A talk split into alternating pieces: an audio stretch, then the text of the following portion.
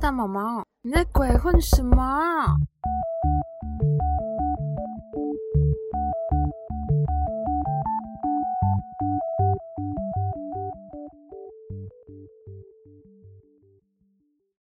大家好，甜萌萌雨达，大家好，我是大毛毛。嗯，今天呢是体育特辑的下集。我们在上集的时候呢，跟大家介绍了什么是帕运。我今天呢要来介绍另外一个运动会给大家知道。然后呢，我还会分享一些我还蛮喜欢的跟运动有关的韩剧给大家。那开始今天的分享。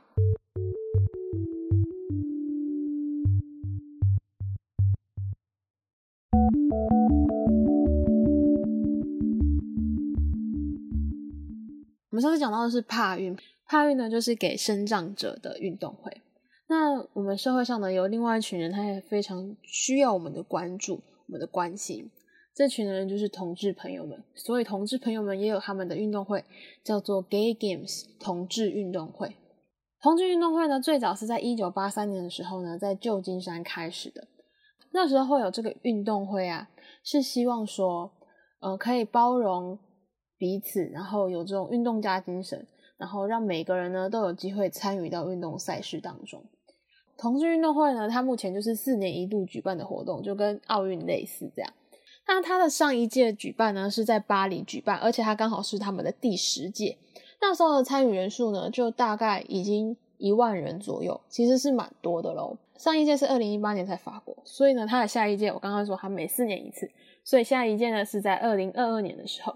二零二二年的举办城市也已经决定出来了，这次的举办城市是在香港，它会在二零二二年的九月十一号到十九号举行，而这也是第一次同志运动会来到亚洲举办。但是我得说一件有点难过的事情，我前几天有看到一个新闻，就是说台湾呢可能不会去参加二零二二年的香港同志运动会，原因是因为香港的国安法。嗯，大家应该知道，就是香港国安法其实管蛮宽的，然后中国对于同志朋友们也不是非常的友善。就纵观这两点啊，就觉得台湾的 LGBTQ 的朋友们如果到香港去参加这个活动的话，嗯，蛮可能会有生命危险的。再来告诉大家，东京奥运到底有多少位已经出柜的运动员选手们？嗯，在二零一二年的时候，伦敦奥运的时候啊，只有二十三个人出柜。那这次呢，东京奥运时隔九年嘛，总共有一百六十三位选手出柜，而且这个数字呢，相比于伦敦奥运大概是七倍左右。然后相比于二零一六年的里约奥运来说呢，是多了三倍。好，那也有人做了一个很特别的统计，他就说，如果啊，这一百六十八位已经出柜的选手们。组一个队，然后来比赛。最终的比赛结果会是奖牌呢，总共会有三十二面，分别呢会是十一金、十二银、九铜。那把他们的成绩算一算呢，他们在奖牌榜呢大概会是排在第十一名。我不知道大家这次有没有很认真看奥运？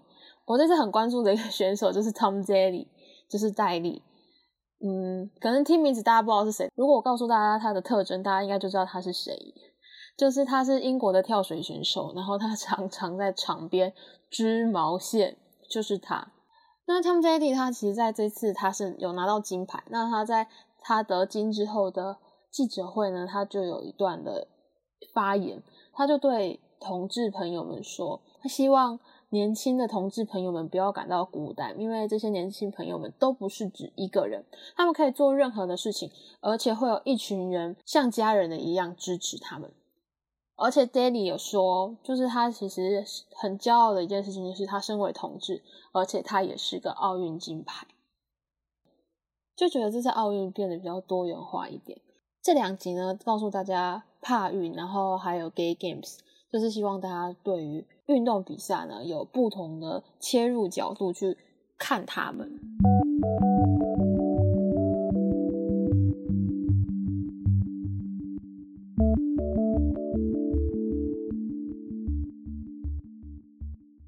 上一集呀，我们讲的都是原本是选手，然后变成艺人。接下来我要讲的人是从艺人斜杠去当运动员的人。第一个我要讲的是金秀贤跟 FT Island 的李弘基。他们两个其实在二零一六年的时候啊，去参加了金鸡道水源市所举办的职业保龄球选手选拔赛。也就是说，透过这个选拔赛呢，你可以晋升成为职业选手。所以他们两个那个时候都失败了，没有获选。但是后来金秀贤他有上节目，然后就有问他关于那一次的选拔赛，然后他就说，其实他有意愿再去参加一次这个选拔赛，只是要等到有机会的时候他会再去挑战。然后后来金秀贤就去当兵啦。他去当兵的时候还被拍到，就是部队休假的时候，他人出现在哪里？在保龄球馆，你就知道他是真的真的很热爱保龄球。好，另外一个斜杠的人呢是李诗英，他之前拍戏的时候就是接触到了拳击这个运动，然后也产生了兴趣。后来在二零一六年的时候啊，他就去参加了一个韩国的业余拳击锦标赛。就好像他拿到了冠军。后来呢，在六场的业余赛当中，他也全部都夺冠。他其实，在短短两年内就从业余的选手晋升为国手，并且他还拿到了二零一六年里约奥运的拳击赛的参赛资格。可是后来，因为他的肩膀的伤啊复发了，就让他不得不放弃奥运的梦想，然后宣布退出拳击界，回到他的本业演员。啊，其实看到李诗英算是一个蛮励志的例子吧。之前跟他说追星的新方法就是参加奥运嘛，告诉大家参加奥运呢，其实年纪算是其中一个因素，但它绝对不是占的百分之百。大家看一下李诗英，从一个业余，然后一路开始打，然后打到拿到奥运赛的资格门票，想去参加奥运呢，嗯，并不单只是说哦你年纪一定要轻，更重要的是是你愿意花多少心力在上面。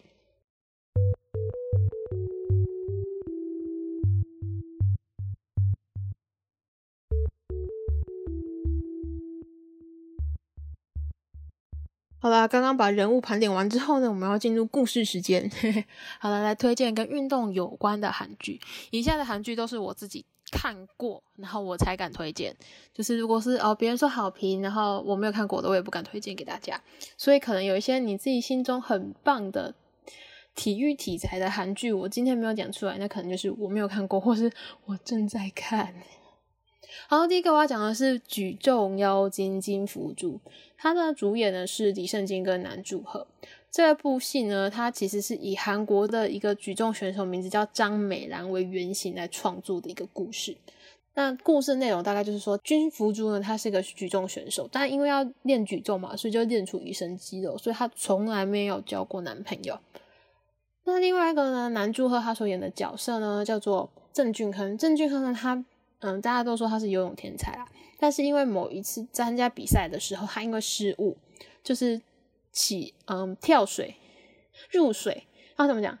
入水的时候失误，所以呢他就失去比赛资格。后来呢就有一些心理恐慌的症状。然后这位天才少年呢，他其实还有一点，他觉得他喜欢的女生呢，一定要是那种苗条漂亮的。但是你知道韩剧就是这样写吗？硬说要苗条漂亮呢，就来一位。满身肌肉的金福珠出现了。好了，大家就自己去看这部片。其实我还记得这部戏有一段，他就说金福珠，他就说其实不是很喜欢，嗯，自己喜欢的人看到他比赛的样子，因为你知道举重就是你要出很多力气，你是用尽全身力气去举，所以其实你的脸部是挣扎，是很难看的。但是我要说一件事情，就是我们的郭幸存啊。我真的觉得他举起来那瞬间超美的就是你知道什么叫优雅举重？就看看郭幸存的表现，超漂亮的，真的真的完全推翻金福珠那个时候讲的那一段话。好啦，讲到男祝贺，其实他不止在举重妖精里面有演跟选手有关角色，他后来在那个 Who Are You 就是学校二零一五，他也是演游泳选手这个角色。但其实这一部他的。故事主轴跟运动比较没有关系啦，嗯，咱就顺便跟大家介绍一下。再来呢，还有一个叫做 W 两个世界，嗯，它也是擦边球。W 两个世界就是一个是漫画里的世界，一个是真人的世界嘛。那在漫画里面的世界呢，李钟硕他所演的那个角色，他就是在二零零四年呢参加雅典奥运会的选手。但其实我觉得很有趣的，就是其实李钟硕他有去。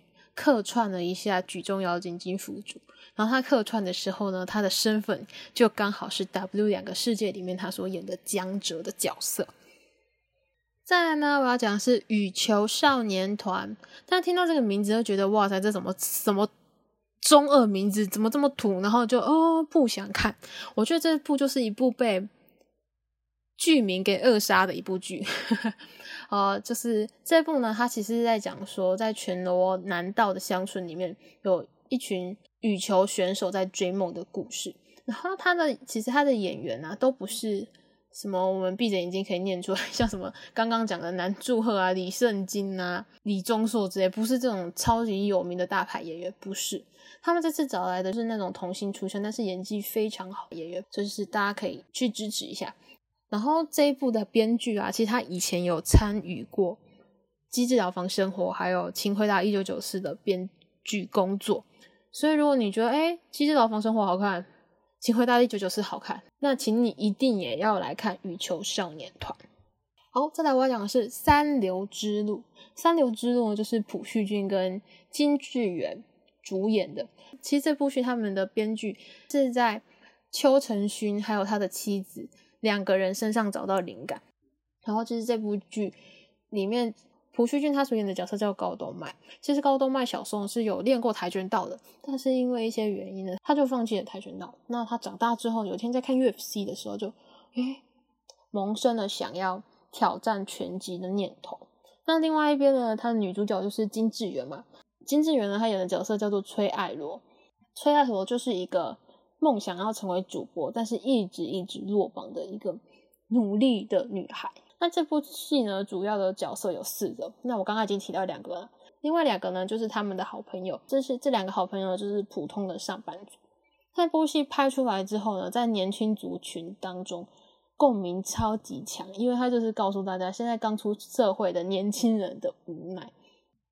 好，下一部呢，叫做《致美丽的你》。《致美丽的你》呢，它的男女主角呢，分别是 Shining 的敏豪。以及我们 FX 的雪莉，这部剧的剧情大概就是说，敏豪他演的那个角色叫做姜泰俊。姜泰俊呢，他原本是一个非常厉害的跳高选手，那后来因为他的腿伤一直好不了，所以他就渐渐失去了信心，然后有点想要退队。这个时候呢，雪莉所演的角色呢，剧在戏呢，他就听到之前姜泰俊在获奖的时候的发言，就说奇迹是努力的另外一个名字，他就很受鼓舞，所以他就。女扮男装来到了姜泰俊他所读的高中，然后后面的故事呢，请大家自己去看。为什么我推大家看这部？一是太想念雪莉了，第二个原因是呢，那时候有很多演员可能还只是配角，戏份比较少，但他们现在其实都成为一线演员，包括我们刚刚讲过的金智媛也有演，然后像江河娜啊、南智璇他们全部都曾经参与这部片。好啦，说到韩剧呢，我要讲一下《机智医生生活》。《机智医生生活》呢，最近有一段呢，就是医院里面呢，他们就举办了桌球比赛。然后呢，在他们的冠军战的时候啊，就出现了两位非常厉害的选手。在剧里面，伊君呢就输给这两位非常厉害的选手，位居了第二名。好啦，那这两位很厉害的选手到底是谁？在戏里面呢，伊君他还说啊，对方的实力根本就是。奥运等级的，对，没错，他们两个就是奥运等级的选手。好啦，但是剧组真的是大彩蛋哎，他们找来的这两位选手呢，一位叫做玄静和，就是女生叫玄静和，男生呢叫做朱世和。玄静和根本就是韩国的桌球神话。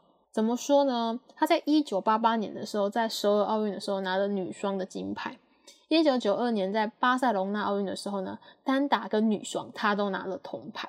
好，我这这两个只是讲的奥运哦。好，剩下呢我也只列出金牌就好，我不列铜牌，不列银牌，我只列金牌哦。他在亚运呢第一届加起来他总共拿了两面金牌，在亚锦赛呢他拿了五面，在世运他拿了一面。你要知道他的铜牌跟银牌拿了多少面，我才可以说我不想讲了，懒得统计。所以才说他是韩国桌球的一个神话。那朱世赫呢？他之前在二零一零年时候，在亚运的时候拿了桌球男单的铜牌，然后嗯，在团体赛呢，他们拿了银牌。在二零一二年伦敦的奥运呢，他只是在团体赛拿了银牌。那二零一六年的时候，在吉隆坡的桌球世锦赛，他也拿了团体的铜牌。听起来就是，就真的是奥运等级的选手来参加。